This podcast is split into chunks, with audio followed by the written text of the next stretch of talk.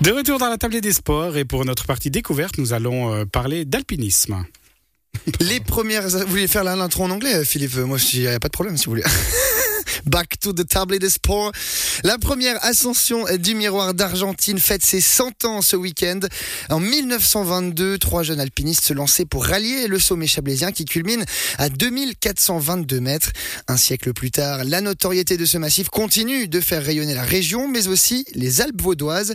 À cette occasion, une journée spéciale centenaire a été mise sur pied. Pour ce jubilé, des animations en collaboration avec des alpinistes chevronnés sont organisées. Parmi eux, Claude Rémy. Entre le Vaudois et le miroir d'Argentine, c'est une très longue histoire. Une histoire d'amour, une histoire de famille surtout. Le résident de Grillon a commencé par revenir sur ce que représente ce sommet. Alors, le miroir d'Argentine, c'est une grande paroi qui fait 500 mètres de dénivelé, rocheuse, sur 2 km de long environ, qui s'étend la route Corde et le Lyon. Donc, c'est une paroi qui est pas courante, même dans toutes les Alpes. Et surtout, elle a un avantage, c'est qu'elle n'est pas loin d'un accès automobile, en l'occurrence depuis Solalé, qui est joignable depuis euh, de B, depuis la plaine du Rhône.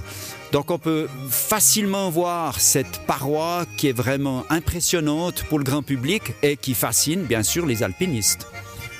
On a euh, un petit peu ce, mythe de la plaine où forcément on, on le voit ce miroir d'Argentine, mais c'est vrai que quand on se trouve à Solalé, là où on se trouve actuellement, alors aujourd'hui c'est un petit peu couvert, mais euh, on, ressent quand même euh, que c'est imposant, on ressent aussi l'historique de, cette montagne, de ce massif. Euh, Il y a eu des changements, on imagine, au, fil du siècle qui vient de s'écouler.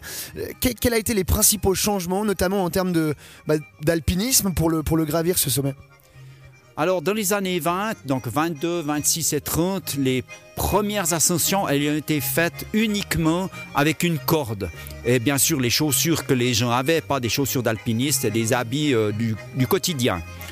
Le changement a eu lieu en 1930 ou un peu avant par les frères Muller qui ont commencé à utiliser des pitons qu'ils ont dû utiliser avec un marteau pour les enfoncer afin de protéger leur ascension. Ça, c'était le premier changement important.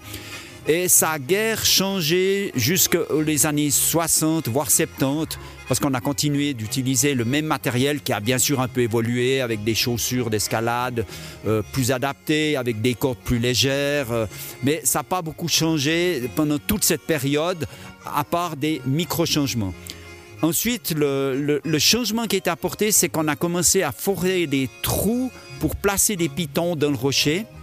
Ça s'est fait progressivement.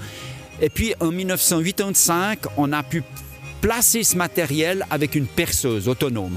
Et là, il y a vraiment eu un gros boom, un gros changement, parce qu'on a pu placer plus de matériel qui était plus fiable qu'auparavant et sécuriser la pratique. Ça a permis à beaucoup plus de gens de faire de l'alpinisme. Claude Rémy, à titre personnel, c'est forcément un endroit que vous connaissez bien, que vous avez euh, gravi à plusieurs reprises. Euh, Qu'est-ce qui vous vient en tête quand vous entendez parler du miroir d'Argentine? Ben, c'est d'abord le berceau de nos activités à mon frère Yves et moi, puisqu'on a été emmenés au miroir par notre papa déjà dans les années 60. Donc c'est un de nos coins euh, favoris qu'on connaît, comme vous l'avez évoqué, très bien. Je dirais même comme nul autre. Et puis on a toujours notre cœur qui est là-haut. Mais c'est pas le seul massif où on adore aller, parce qu'il faut aussi diversifier la pratique pour euh, bien l'apprécier, pour encore mieux aimer. Vous avez évoqué votre frère, euh, euh, mais j'aimerais évoquer avec vous votre père qui a, qui a gravi euh, ce miroir d'Argentine alors qu'il avait encore 94 ans.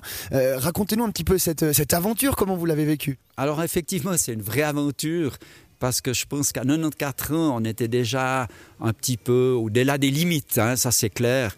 Alors papa, quand il nous a dit qu'il voulait encore faire une fois ce miroir, ça nous a un petit peu euh, mis sous l'interrogation entre mon frangin et moi. Euh, pour ne rien vous cacher, on s'est dit, bon, soit il réussit quelques examens qu'on lui suggère, et puis après, on dit OK, autrement, euh, on ne le fait pas. On y a dit bon, d'accord, à condition que tu montes le même jour deux fois au pied du miroir, seul, comme ça. Et puis, euh, on y a proposé une autre course d'entraînement, et puis certains exercices qu'il devait faire pour l'équilibre, pour euh, l'aspect technique. Et puis, euh, un jour, il est arrivé vers moi, et puis il m'a dit écoute, c'est bon, J'ai été au miroir, je suis monté deux fois, j'ai fait ce que tu voulais. Maintenant, pas aller faire la course de test avant d'y aller. On était faire cette course de test que j'avais proposée. Puis tout s'est bien déroulé, donc on s'est trouvé un petit peu acculé, mon frère et moi, à aller là, faire cette course qui, franchement, c'était quand même une fois de plus au-delà des limites, mais que ça s'est bien passé parce qu'on était très bien entouré avec différents amis et c'était en même temps pris en main pour euh, être tourné dans le cadre d'un film par l'entreprise Mammouth. Et ce film a eu un succès, on peut dire mondial. Il était vu à travers euh, toute la planète par euh, tout le monde, on peut le dire. Et puis le retour a été fait en delta, en parapente, en biplace. Et puis on peut dire que c'était vraiment une expérience très heureuse et fabuleuse et inspirante. Un mot peut-être sur les événements qui vont se produire à l'occasion de ce jubilé, Claude Rémy. Euh, on est ici à Solalais, euh, au pied justement de ce miroir d'Argentine, avec euh, toute une petite installation qui est petite, grande même, qui, qui est en train de s'installer. Qu'est-ce qui, euh, qu'est-ce qui se passe justement pour ce jubilé? Alors à 15h, il y aura le vernissage du livre qui se fait dans le, le restaurant même, le Miroir de l'Argentine, qui a un côté réservé pour les gens qui ont aidé pour la fête et pour le livre lui-même.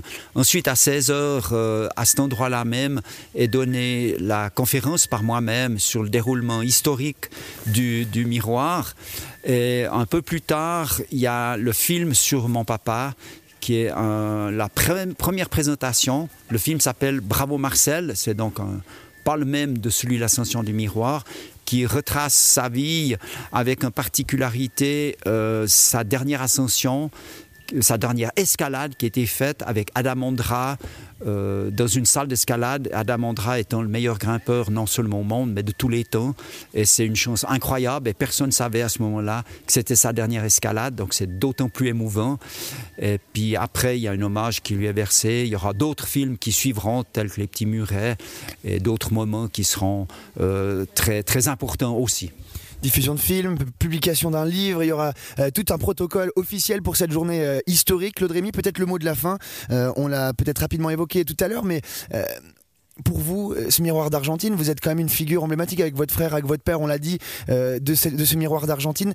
Le mot qui caractérise le mieux, qui représente le mieux ce massif, pour vous, ce serait lequel? La fascination. Et notez que vous pouvez en tout temps réécouter cet entretien avec Claude Rémy en podcast sur notre site internet ou notre application Radio Chablais. On part en musique à nouveau, il sera l'heure de notre table ronde à 18h30. À tout à l'heure.